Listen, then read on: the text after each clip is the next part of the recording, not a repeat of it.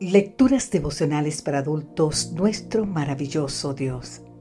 Cortesía del Departamento de Comunicaciones de la Iglesia Dentista del Séptimo Día Gascue, en Santo Domingo, capital de la República Dominicana. En la voz de Sarat Arias. Hoy, 3 de mayo, absueltos.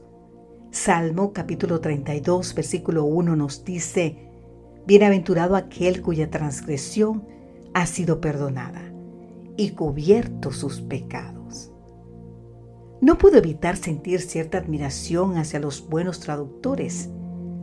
¿Cómo logran transmitir con tanta fidelidad lo que originalmente fue escrito o dicho en otra lengua? Pensemos ahora en el desafío que enfrentan quienes tratan de traducir la palabra de Dios a nuevos idiomas. Una de las mayores dificultades que enfrentan estos especialistas se presenta cuando deben traducir palabras o ideas para las que no existe un término equivalente en el nuevo idioma. Un caso tal lo menciona Ruth Tucker. El desafío del que habla Tucker lo enfrentaron dos especialistas de Wycliffe Bible Translators mientras traducían el Nuevo Testamento a la lengua Bine de Papúa Nueva Guinea ya que en esta lengua no existe la palabra perdón. ¿Cómo explicarles, por lo tanto, el Evangelio?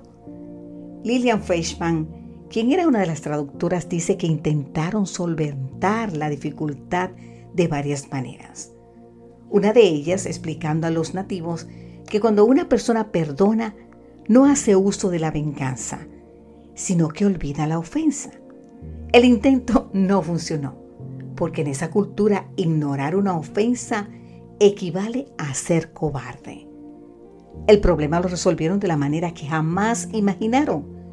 Durante una ceremonia fúnebre, cuenta Fleischman, se puso de pie el jefe del clan al cual pertenecía el fallecido.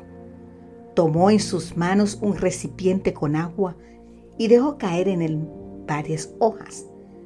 Mientras esperjaba el agua en el aire, mencionó los nombres de las tribus presentes en la ceremonia. Después del nombre de cada tribu decía Calía. Calía sería esa la palabra equivalente a perdón, porque bien podía significar inocente, pero sabemos que una persona inocente no necesita ser perdonada. Después de algunas averiguaciones, se enteraron de que en esa cultura, Calía quiere decir libre de culpa, libre de castigo. Exactamente la palabra que necesitaban los traductores. Y esta es exactamente la palabra que tú y yo necesitamos escuchar al comienzo de este nuevo día. Como pecadores merecíamos ser condenados, pero Dios se interpuso y gracias al sacrificio de su Hijo hoy podemos quedar libres de culpa, es decir, calía, gracias a la sangre preciosa que Jesús derramó.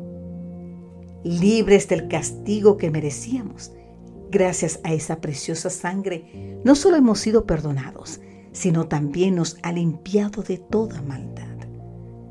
Querido amigo, querida amiga, ¿qué decimos al respecto? Decimos, alabado sea el nombre de Dios. ¿Qué otra cosa podría decir? Gracias Jesús, porque tu sangre ha limpiado mi vida de toda culpa y me ha dado una nueva oportunidad.